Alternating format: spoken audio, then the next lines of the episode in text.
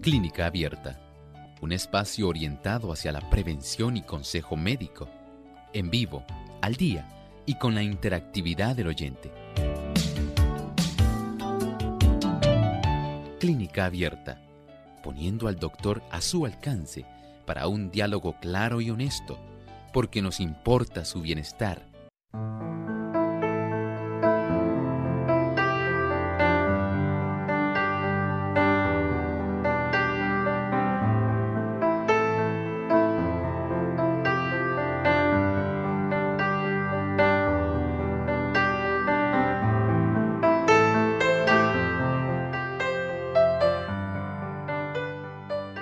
fatiga, ansiedad o nerviosismo, agrandamiento de las mamas, pérdida del cabello, aumento del apetito, latidos cardíacos irregulares o rápidos.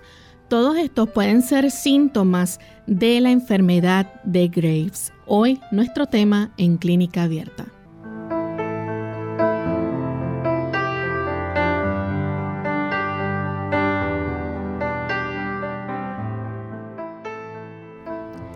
Saludos amigos y bienvenidos a esta edición de Clínica Abierta. Nos sentimos muy contentos de compartir con ustedes una vez más en este espacio de salud, el cual ustedes han hecho su favorito y que esperamos puedan acompañarnos durante esta próxima hora.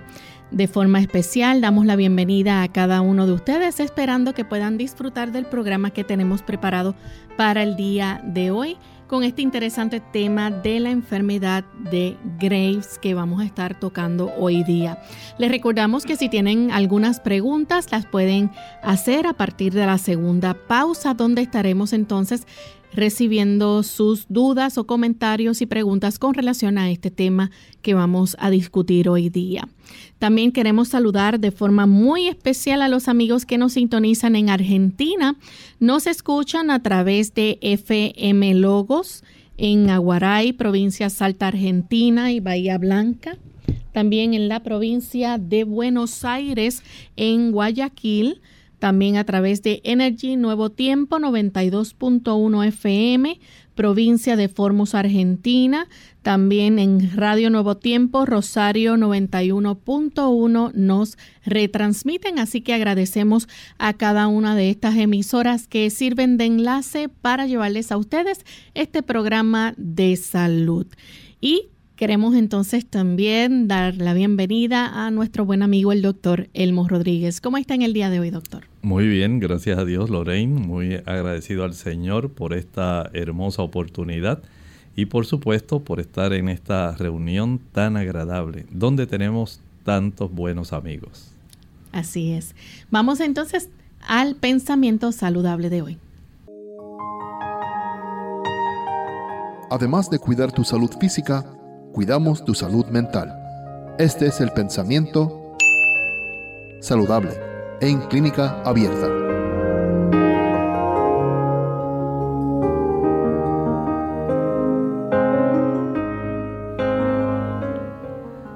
Dios nos ha dado de cierto caudal de fuerza vital. Nos ha formado también con órganos adecuados para el cumplimiento de las diferentes funciones de la vida y tiene dispuesto que estos órganos funcionen armónicamente. Si conservamos con cuidado la fuerza vital y mantenemos en buen orden el delicado mecanismo del cuerpo, el resultado será la salud. Pero si la fuerza vital se agota demasiado pronto, el sistema nervioso extrae de sus reservas la fuerza que necesita y cuando un órgano sufre perjuicio, todos los demás quedan afectados. La cantidad de energía, de esa fuerza vital que usted y yo tenemos cada día, debe ser conservada. Necesitamos comprender que nuestro sistema nervioso, que nuestro metabolismo son regulados de una manera muy específica. Y cuando nosotros desechamos de una manera inmisericordia las capacidades que Dios nos ha dado, entonces tenemos muchos problemas. El Señor desea que usted y yo seamos enérgicos, Él desea que podamos tener a nuestro alcance la suficiente energía, la capacidad para poder enfrentar con energía cada día nuestras faenas, nuestra vida. Seamos cuidadosos en cómo administramos la cantidad de energía que Dios nos da. Que el Señor nos ayude y podamos ser mayordomos adecuados de este cuerpo que el Señor nos provee. Gracias al doctor por compartir con nosotros ese pensamiento saludable. Y estamos listos ya amigos para comenzar con nuestro tema del día de hoy.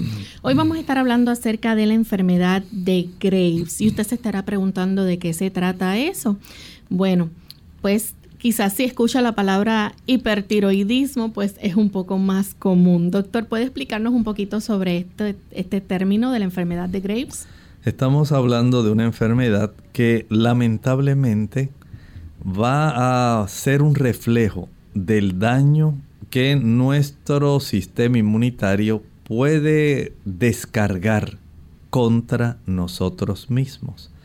Usted tal vez ha escuchado de condiciones, digamos, la diabetes mellitus tipo 1. Tiene que ver con trastornos del sistema inmunitario la artritis reumatoidea tiene ver con trastornos autoinmunitarios, problemas como la esclerosis múltiple y podemos seguir enunciando una serie de condiciones donde lamentablemente nuestros mismos soldados, aquellos que están dispuestos para defendernos, en lugar de defendernos, lamentablemente nos están atacando. Y aquí tenemos una condición donde nuestros propios soldados, las células blancas, van a estar facilitando el desarrollo de anticuerpos que van a afectar, a dañar nuestra glándula tiroides, facilitando que pueda haber una hiperfunción, es decir, un funcionamiento totalmente anormal, muy acelerado en lo que respecta al metabolismo que esta glándula controla. Doctor, y esto, este trastorno autoinmunitario, ¿verdad? Eh, ocurre mayormente cuando entonces nuestras defensas o nuestro, las defensas de nuestro cuerpo entonces se comienzan a atacar. Sí, miren, normalmente nosotros tenemos una glándula tiroides que primeramente la tenemos debajo del área donde usted tiene la laringe. Saben que tenemos la caja de la voz, pero debajo de la caja de la voz ahí comienzan los anillos de la tráquea. Frente a los primeros anillos de la tráquea está ubicada esta glándula que tiene una forma como de una mariposa, como de un lazo. Y esta glándula, a su vez, ella no es independiente. Ella sufre de una regulación que viene de más arriba. Hay una región en nuestro cerebro que tiene esa función de producir una sustancia, esa zona se llama el hipotálamo, va a producir una sustancia que es la hormona liberadora, estimuladora de la tiroides ella va a producir una influencia para estimular la zona anterior de la glándula pituitaria. En esa zona anterior de la glándula pituitaria que la tenemos en la base del cerebro, mucho más abajo que la zona del hipotálamo, de ahí se va a producir una sustancia que se llama hormona estimuladora de la tiroides en sí. Esta a su vez produce la señal para que la glándula tiroides ahora produzca entonces las dos sustancias que son principales para el funcionamiento y el control del metabolismo de nuestro cuerpo. Va a producir T3 triiodotironina y T4 tetraiodotironina. Estas sustancias influyen sobre las células de nuestro cuerpo lamentablemente hay una serie de sustancias que van a estar produciéndose, que van a marcar esa glándula tiroides para que esta glándula tiroides reciba mensajes equivocados. Esto puede ocurrir porque por un lado se producen antígenos muy similares a los que produce a los que estimulan en sí los receptores de nuestras glándulas tiroides y a su vez el cuerpo va a reaccionar en las células blancas, nuestros soldados de defensa, especialmente las células T activan a las células B que a su vez forman una serie de células, se le llaman células plasmáticas. Estas células plasmáticas van a producir anticuerpos que van a atacar nuestra glándula tiroides, dándole señales de que hay una buena cantidad de hormonas tiroideas, T3 y T4, pero en realidad no ocurre así. Y esto va a producir una retroalimentación negativa, como si hubiera un funcionamiento normal, lo cual hace a su vez que entonces se trastorne la comunicación entre el cerebro y la tiroides y a su vez la tiroides trastorna su funcionamiento con las células de nuestro cuerpo recibiendo mensajes equivocados para que ella siga estimulando pero cuando en realidad lo que hace es recibiendo información de estos anticuerpos que lamentablemente siguen facilitando el desarrollo de sustancias que imitan estas hormonas. Y esto a la larga conlleva entonces que nuestro cuerpo produzca tanta cantidad de sustancias como la T3 y T4 que van a tener entonces la oportunidad de desarrollar un cuadro clínico, ese exceso en la producción de sustancias como la triiodotironina T3 y la tetraiodotironina influyen de tal forma en nuestro metabolismo que van a producir daño. Y de eso queremos hablar hoy aquí en Clínica Abierta. Doctor, y ¿Cuán importante es entonces que haya un control del metabolismo? ¿Por qué esto es tan importante? Bueno, mire, esta, esta glándula al producir estas hormonas va a regular, miren qué importancia tiene, el crecimiento. Es muy importante el aspecto del crecimiento. Va a regular la producción de algunas proteínas que produce el núcleo. El núcleo produce un proceso que se llama transcripción, un molde, que eventualmente ese molde, como si fuera un molde que usted tiene para preparar un bizcocho, una torta, un pastel, ese molde sale a la zona del citoplasma para que se pueda producir la sustancia que el núcleo ordenó que se produjera.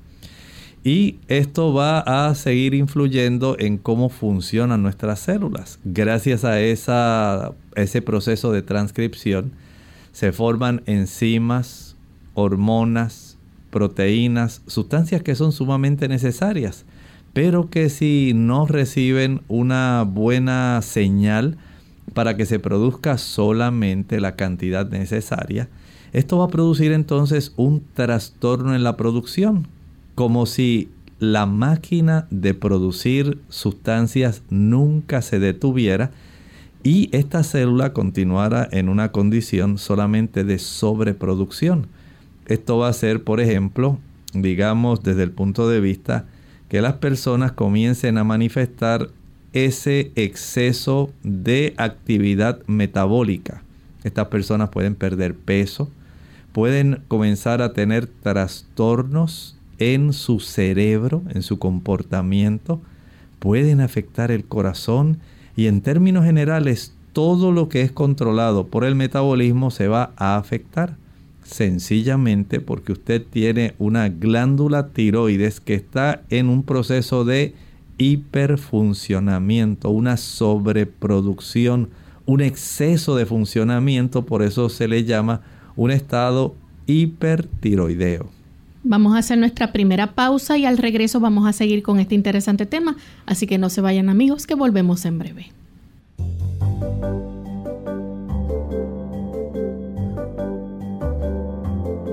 Prevención es salud. Infórmate y aprende. Un aliado para el embarazo. Ofrece una buena cantidad de ácido fólico B9, una vitamina B que es necesaria para un embarazo saludable. La deficiencia de folato en las mujeres embarazadas puede conducir a problemas tales como defectos de nacimiento y bajo peso al nacer.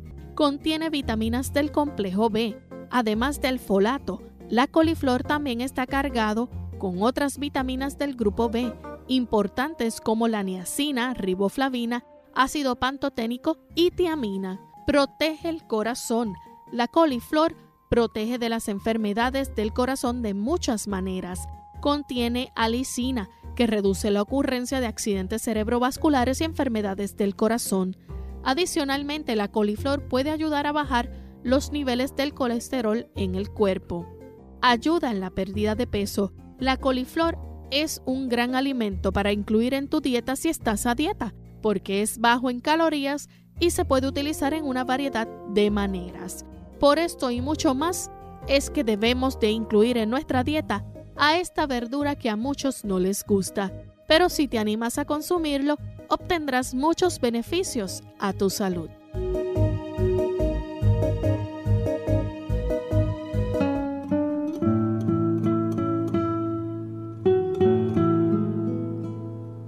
Vea el lado bueno de la vida no importa qué edad tenga usted, jamás volverá a ser tan joven como hoy.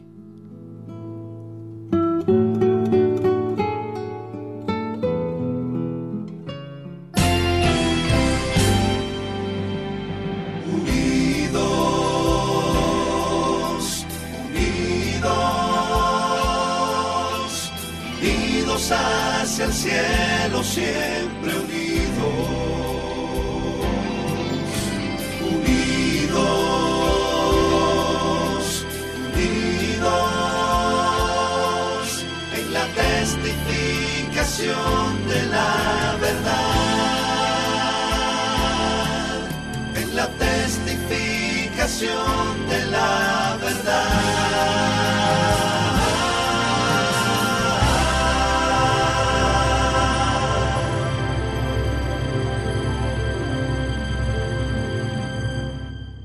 Clínica Abierta. Y estamos de vuelta en Clínica Abierta, amigos. Hoy estamos hablando acerca de la enfermedad de Graves, un trastorno autoinmunitario que lleva a la hiperactividad de la glándula tiroides o el hipertiroidismo. Eh, un trastorno, ¿verdad?, que es autoinmunitario, es una afección que ocurre cuando el sistema de defensas se ataca por error eh, el tejido sano. Y antes de la pausa, pues el doctor nos estaba hablando, ¿verdad?, de la importancia que tiene el metabolismo, ¿verdad?, que ayuda a regular tantas cosas en nuestro cuerpo como lo es el peso, el estado de ánimo y otras cosas adicionales.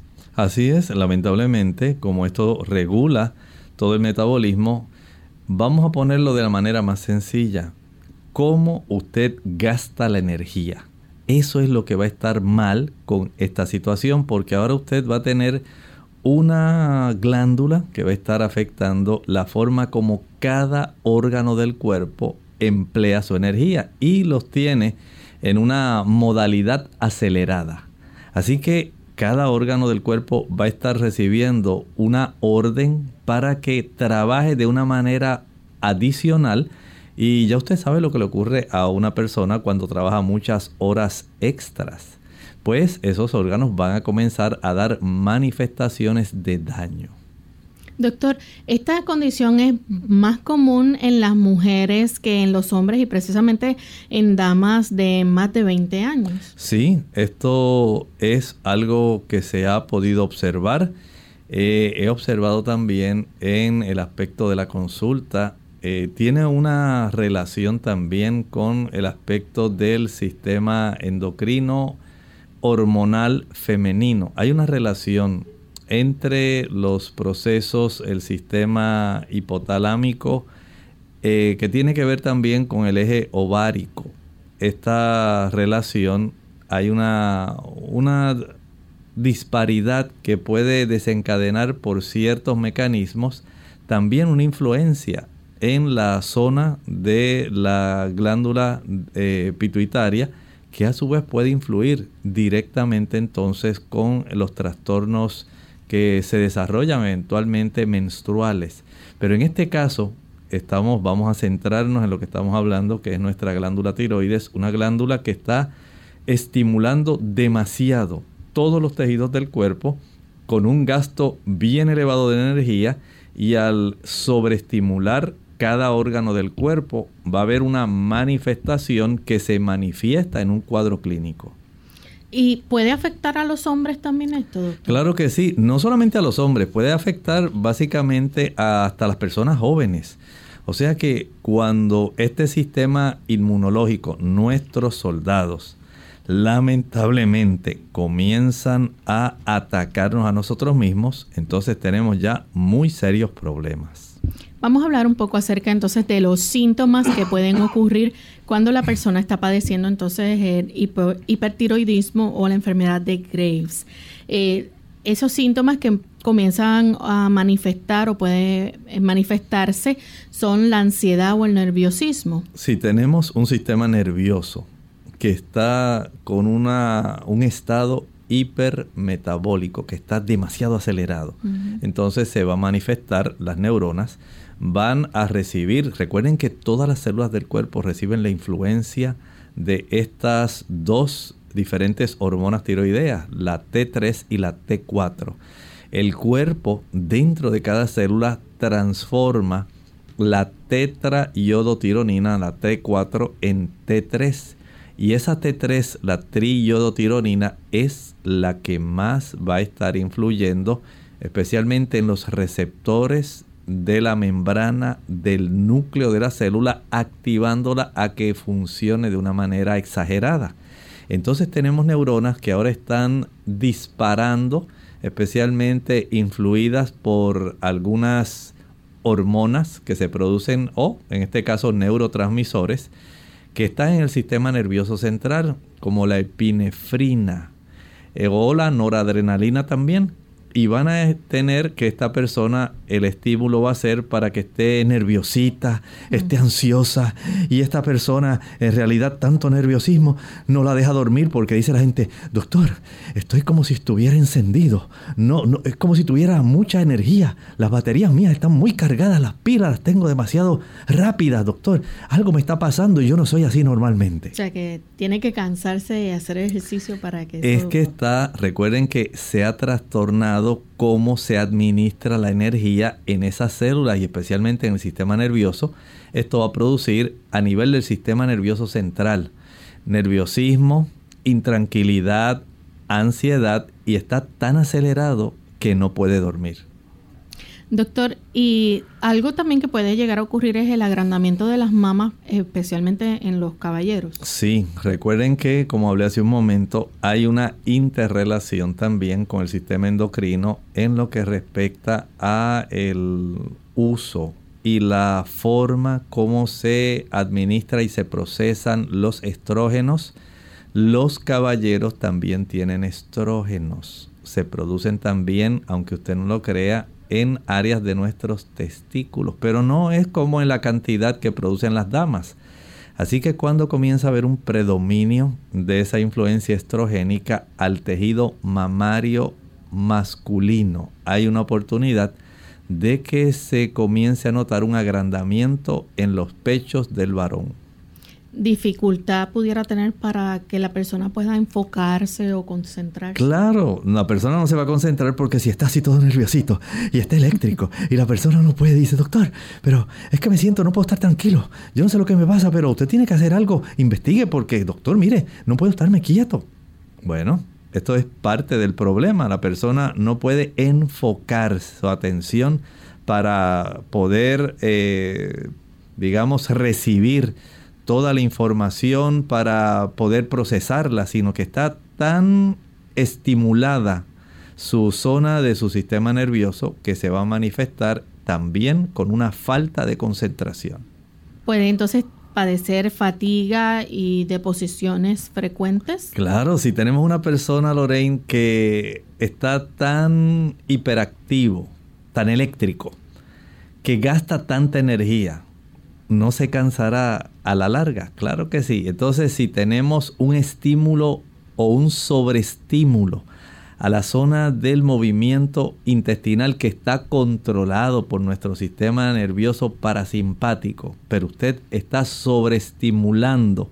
Entonces es como si usted, a consecuencia de los momentos cuando una persona está muy nerviosa, dice, ay, ay, estoy tan nervioso que tengo diarreas. Hmm. Bueno, ahora que usted tiene un sobreestímulo sobre su sistema nervioso central, y está afectando no solamente el parasimpático, sino también el sistema nervioso simpático, el movimiento intestinal se acelera y la persona básicamente eh, va a tener un procesamiento de las sustancias en términos generales en el trayecto del sistema digestivo demasiado rápido, incluyendo el movimiento del tránsito intestinal y la zona del colon. Algo que pudiera preocupar a muchas personas, tanto a las damas como a los caballeros, es la cuestión de la pérdida del cabello. Sí, eso es parte del cuadro clínico que se observa en estas personas. Comienzan a tener también una pérdida del cabello, eh, pues está tan acelerado el metabolismo que es parte, además de eso, no, no solamente esto, Lorraine también se observa intolerancia al calor. Mm. O sea que esta persona, su nivel de producción de energía está tan elevado que lamentablemente eso va a alterar también el termostato de la persona y esta persona va a sudar mucho. Y usted dice, pero si tú no has hecho nada, ¿qué te pasa? Que estás ahí. Eh, no, pero es que siento un calor, siento así como una cosa por dentro, no sé, estoy tan, tan activo, no, no sé lo que me pasa, me siento caliente. Y recuerden que está en un estado hipermetabólico, el metabolismo, la producción de energía está en exceso, está sobreestimulado. ¿Se puede afectar el apetito? Claro que sí, esta persona puede, a pesar de que está así tan nerviosito, tan eléctrico, puede tener pérdida de apetito porque siente tanta energía, según el cuadro clínico de la persona, que a pesar de estar así, puede en muchas ocasiones tener un aumento de apetito, pero también puede tener pérdida de peso. El cuerpo trata de compensar esa, ese exceso de producción de energía que va a llevar a que la persona también se canse. Entonces necesita comer más, esta persona tiene que ingresar una mayor cantidad de macronutrientes, especialmente de los carbohidratos, para poder procesarlo, tener glucosa a su disposición para poder tener una buena producción de energía junto con las moléculas de oxígeno. Si esto no ocurre, esta persona lamentablemente pues comienza a fatigarse, fatigarse, por eso el cuerpo le dice, no, pues tienes que ingresar más, hay que añadirle a este horno más carbón para que pueda estar eh, produciendo una mayor cantidad de calor. Y eso es lo que está ocurriendo con esta persona. Por eso aumenta, digamos, el calor en el cuerpo, la temperatura, la sudoración, pero la persona gasta más energía y como está tan hiperkinético, está tan acelerado, se mueve tanto, comienza a perder peso porque su metabolismo es tan acelerado que la pérdida de peso generalmente acompaña a esta persona. ¿Cómo se afecta en el caso de las damas el periodo menstrual? Bueno, en las damas se pueden tener periodos irregulares. Usted está acelerando todo el metabolismo. Así que puede comenzarse a manifestar irregularidad de los periodos menstruales. Añádale a eso debilidad muscular, especialmente en la zona de las caderas y los hombros. Esto es parte del cuadro clínico de esta persona. ¿Palpitaciones? Sí, pues si el corazón está influido por estas eh, sustancias, estas hormonas T3 y T4, los receptores de los músculos del corazón van a estar sobreestimulándose de tal manera que el corazón va a palpitar, a palpitar, pero el sistema de conducción nerviosa el marcapaso del corazón también se va a sobreestimular, así que ahora el corazón late, late más fácil, más rápido, Como más si rápido. tuviera taquicardia. Exactamente, le dan palpitaciones. La persona dice, mire, siento aquí el pecho como si me quisiera salir. Ay, doctor, yo no sé, esto es una sensación bien rara, me siento muy rápido. ¿Qué será esto? Porque me está afectando todo mi organismo. Bien, vamos en este momento a hacer nuestra segunda pausa y cuando regresemos ustedes pueden realizar preguntas con relación a este tema y vamos a seguir dialogando sobre otros síntomas que pueden presentarse durante la enfermedad de Graves. Ya volvemos.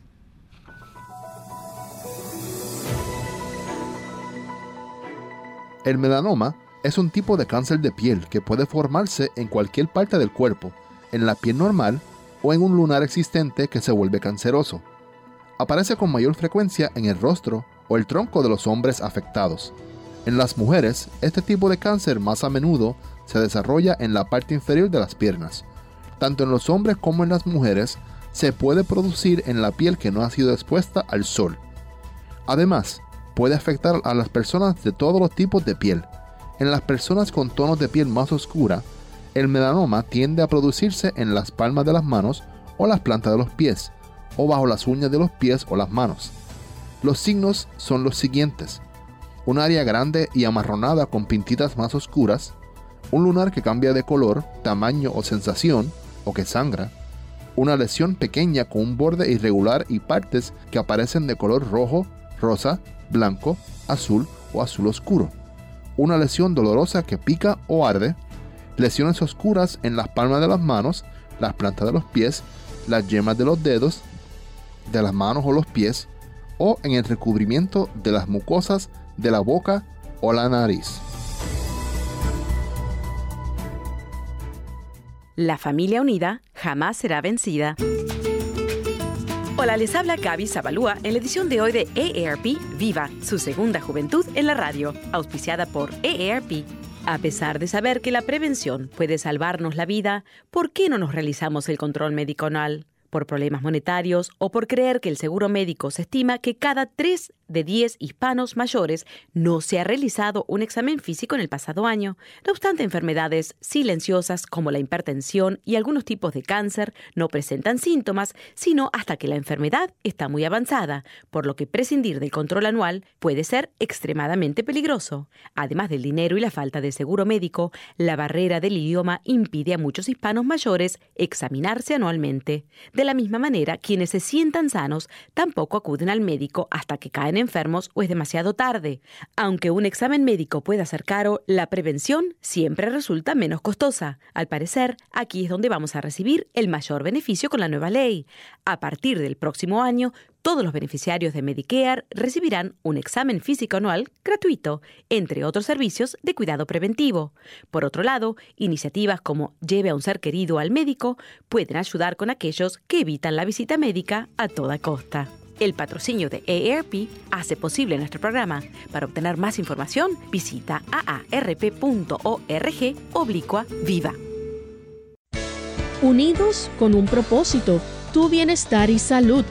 Es el momento de hacer tu pregunta llamando al 787-303-0101 para Puerto Rico, Estados Unidos 1866-920-9765 y llamadas internacionales al 787-763-7100 o al 787-282-5990. Clínica Abierta, trabajando para ti.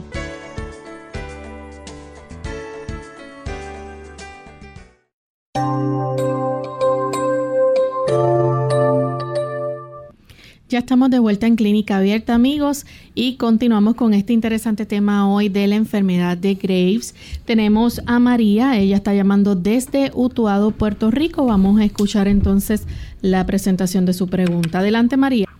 Sí, buenos días. Bienvenida. Gracias. Eh, eh, yo quería saber que yo soy paciente de tiroides hace años, pero eh, yo la otra cosa que usted dijo, y tengo muchos síntomas. Y aunque a mí me, me han diagnosticado, primero me diagnosticaron hipertiroidismo, cuando recién la, la se diagnosticara, y luego, eh, pues, supuestamente es ahora. Pero pues, yo me ha afectado el corazón, me ha afectado, estoy padeciendo de asma bien, bien fuerte.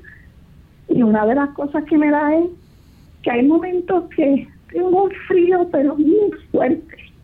Me da mucho, mucho, mucho frío, pero un súper frío, que aún eh, con la frisa y todo, mire, a veces tengo que levantarme con el blower, calentarme porque el frío es intolerable.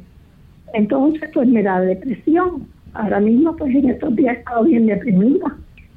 No sé si es esa misma tiroide de la que el doctor estaba hablando. Quisiera que me orientara. Muchas gracias.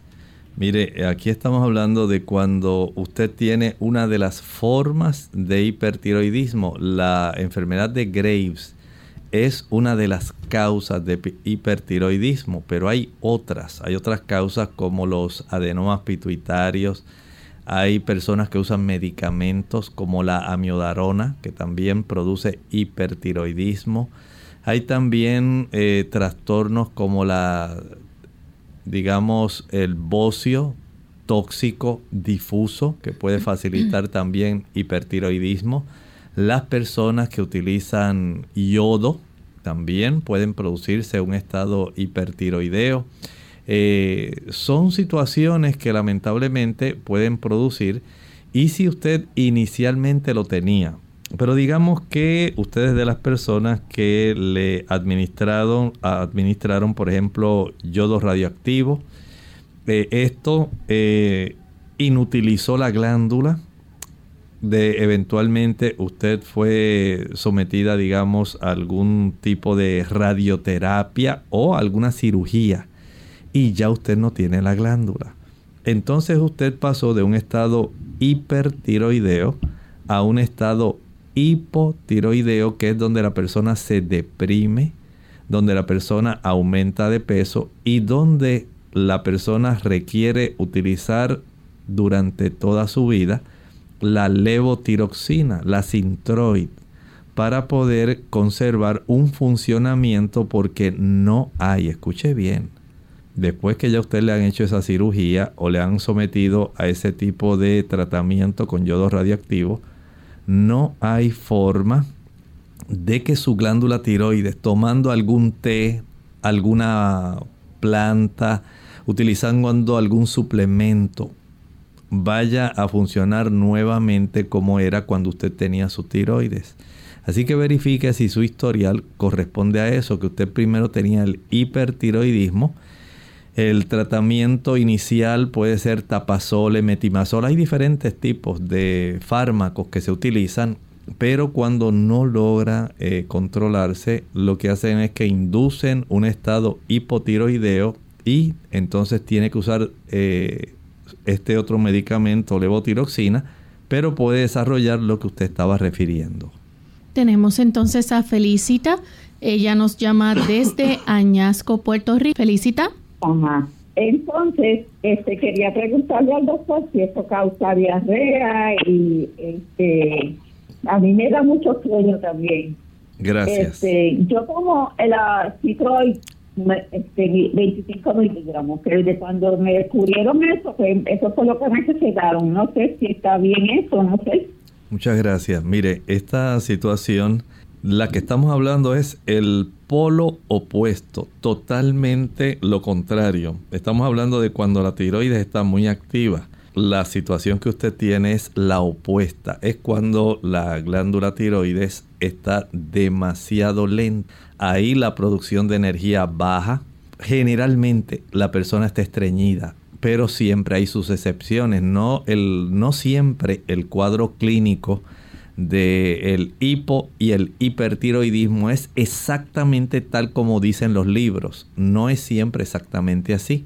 Hay algunas personas que tienen algunos tipos de manifestaciones que pueden eh, ser del lado opuesto. Por eso hay que escuchar, ver el cuadro clínico, porque si a usted le están dando su levotiroxina, la Sintroid, este tipo de producto se usa para el paciente hipotiroideo, que es el paciente que se deprime el paciente que va a estar casi todo el día básicamente sin hacer mucho trabajo, que se cansa fácilmente, es un paciente más lento en el análisis, en el pensamiento, le baja más, digamos, la presión, le baja más el pulso, generalmente baja más el pulso. Este paciente tiene la piel, eh, digamos, un poco más eh, afectada, aunque a veces en el hipertiroidismo se reseca más. En el hipotiroidismo pudiera también tener ciertas afecciones de la piel, pero esto recuerde no solamente se utiliza el cuadro clínico, hay que corroborar cómo está desde el punto de vista sanguíneo, del laboratorio, del análisis sanguíneo, cómo está su glándula tiroides. Tenemos entonces a Norma, ella nos llama de la República Dominicana. Adelante Norma, bienvenida con la pregunta. Sí, doctor, yo, le quiero preguntar, cuando una, el endocrinólogo me dijo a mí que mi tiroides es disfuncional, ¿qué quiere decir? Y que mi, mi, mi TSH está en 0.037 y mi em, y es de 0.55 a 4.78 y mi T4 está mi T4 libre está en ciento en 1.29 y es 0 y y lo punto normal de rango es de 0.89 a 1.78. Muchas gracias. Disfuncional quiere decir, es un término que se utiliza para decir que no está funcionando adecuadamente. Y según usted me leyó, su cifra de la TSH, la hormona estimuladora de la tiroides, se encuentra más hacia el lado del hipertiroidismo. Hipertiroidismo, de tal forma que en, esa, en ese rango entonces usted va a estar manifestando una serie de signos y síntomas más parecidos a los que hemos estado hablando en la enfermedad de Graves. La persona más ansiosa, más nerviosa, puede tener incapacidad para concentrarse, más cansado, puede tener eh, movimientos intestinales más frecuentes, debilidad muscular, palpitaciones, irritabilidad, enojo, latidos del corazón que sean demasiado rápidos para usted, a veces temblores en las manos. O sea, vea que el cuadro clínico eh, usted básicamente puede ser que no tenga tanto porque usted está casi en el mismo límite, en la frontera entre lo que sería un estado normo, normal tiroideo, eutiroideo, es la palabra médica, pero en el caso suyo usted está más cerca de el hipertiroidismo que del eutiroidismo, que sería un estado tiroideo normal. Así que hay que tener esto en mucha observación y practicarse sus análisis sanguíneos. No falte a la próxima cita. Tenemos entonces a Elena Ramírez de la República Dominicana, tiene 57 años. Ella dice que tiene todos los síntomas que eh, se enumeraron, pero le estirparon la tiroides total y la paratiroides. Tiene artrosis cervical, pensaba que a eso se debía su cansancio, debilidad muscular, pero podría ser la condición que se está tratando hoy. ¿A cuál especialista médico debe dirigirse? Eh, pregunta ella. No, en realidad, Elena, usted está en un estado hipotiroideo. Ya usted no tiene glándula tiroides y la erradicación, como fue completa, eh, extrajeron también sus glándulas paratiroides. Usted tiene que estar mucho más alerta que otras personas porque en su caso, además del uso de la levotiroxina, usted debe también estar muy atenta a la cifra de calcio, a la cifra de eh, fósforo, para saber cómo se encuentra su esqueleto, porque usted va a tener una mayor oportunidad de sufrir una mayor pérdida de hueso. Y esto también pudiera repercutir en la fuerza muscular. Esa debilidad hay que darle seguimiento porque tiene que ver con precisamente las capacidades que tienen estas otras glándulas, son cuatro pequeñas glandulitas, las paratiroides, y al extraerle la glándula tiroides, a usted también le extrajeron estas pequeñas cuatro glandulitas que tienen ese metabolismo eh, del calcio, del fósforo. Por lo tanto, la probabilidad suya de tener más debilidad muscular y otros trastornos que pueden ir asociados a su sistema nervioso central, a su corazón y a su esqueleto. Hay una mayor eh, necesidad de verificar la cifra de su vitamina D y al mismo tiempo verificar la cantidad, si es adecuada o no, de la levotiroxina que le están dando mediante el seguimiento de la TSH. Bien, tenemos entonces en línea telefónica a Esther, ella nos llama de Ponce, Puerto Rico. Adelante, Esther. Sí, buenos días. Buen día.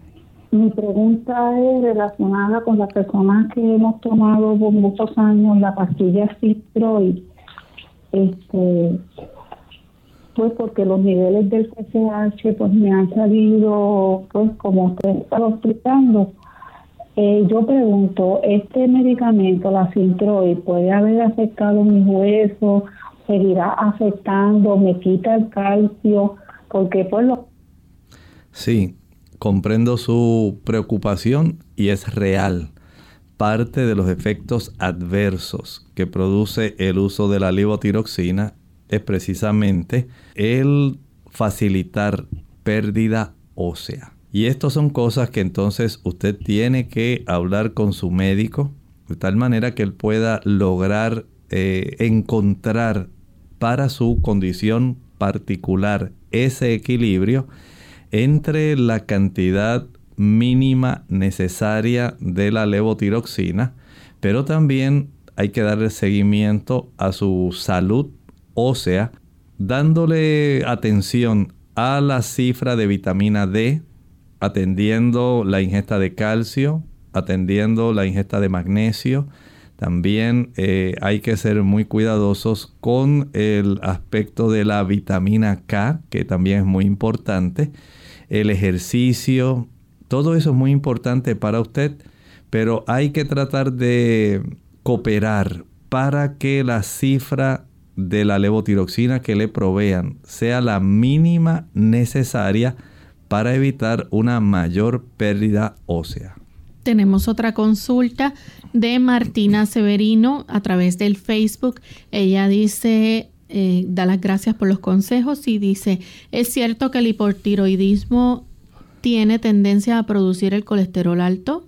Sí, eso es muy cierto. Recuerde que estamos... Eh, desarrollando una situación donde el metabolismo está totalmente lento, muy lento. Así que eh, la forma como el hígado maneja la producción por un lado y cómo las células van a utilizar el colesterol que es el precursor, vamos a decir que es la molécula básica para que se pueda formar, número uno, una buena cantidad de líquido biliar si no hay colesterol, no hay una buena calidad de líquido biliar.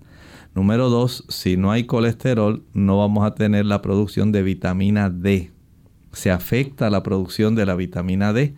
Además, la molécula de colesterol es básica también en ayudar a la producción de estrógenos, progestágenos y testosterona.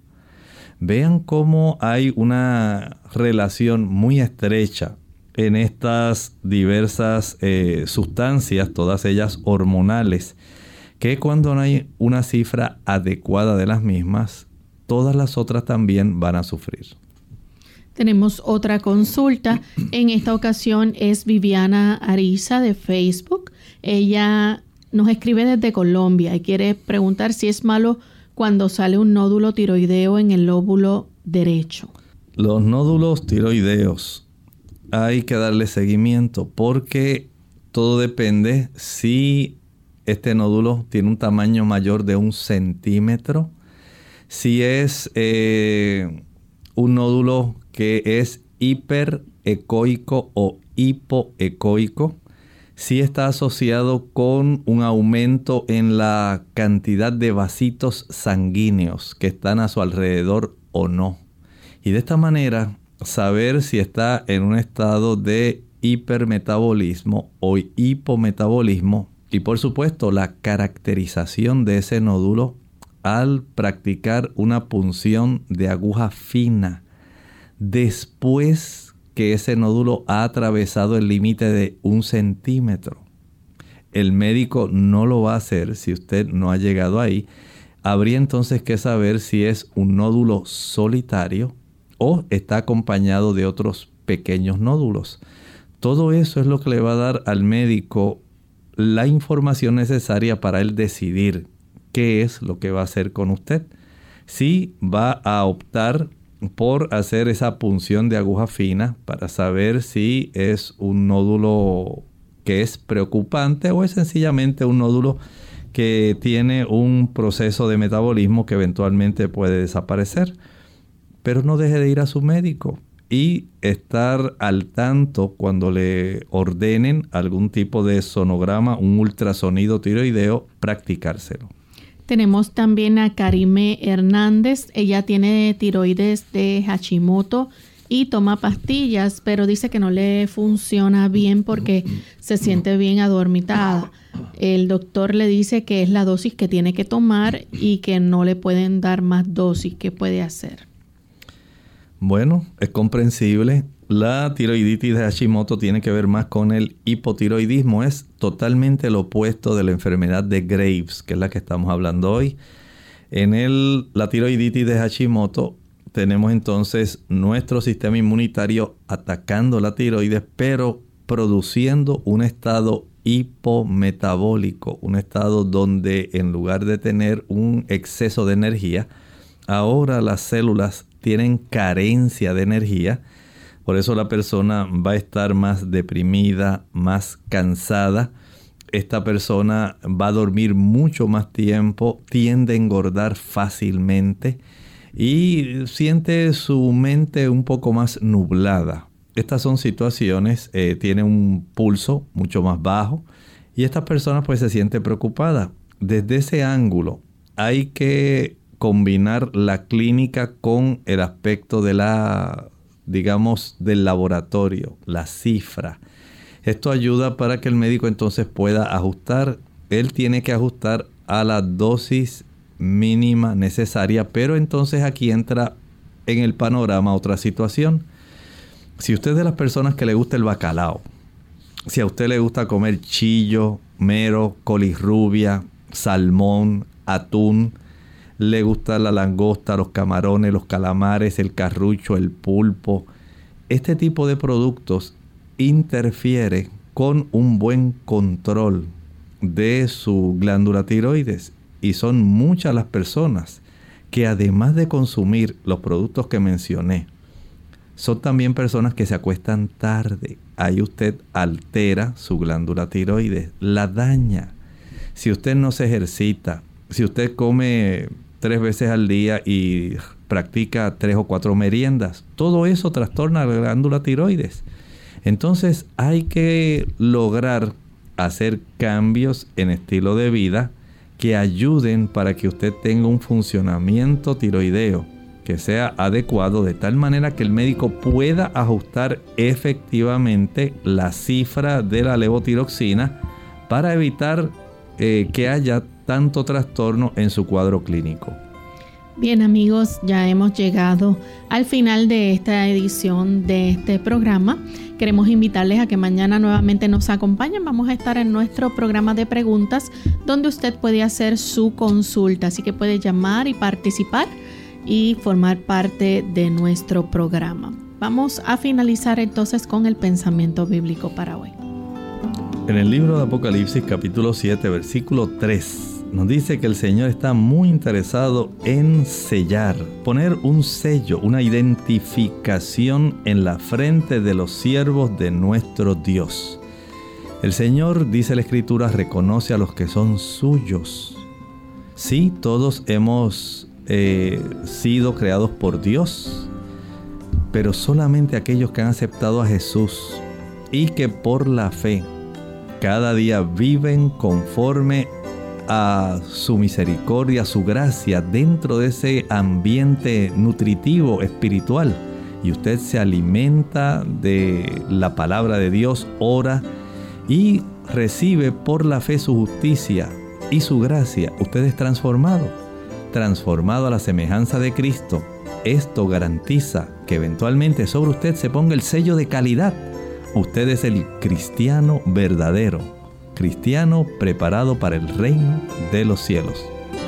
Nosotros nos despedimos y será entonces hasta el siguiente programa de Clínica Abierta. Con cariño compartieron el doctor Elmo Rodríguez Sosa y Lorraine Vázquez. Hasta la próxima.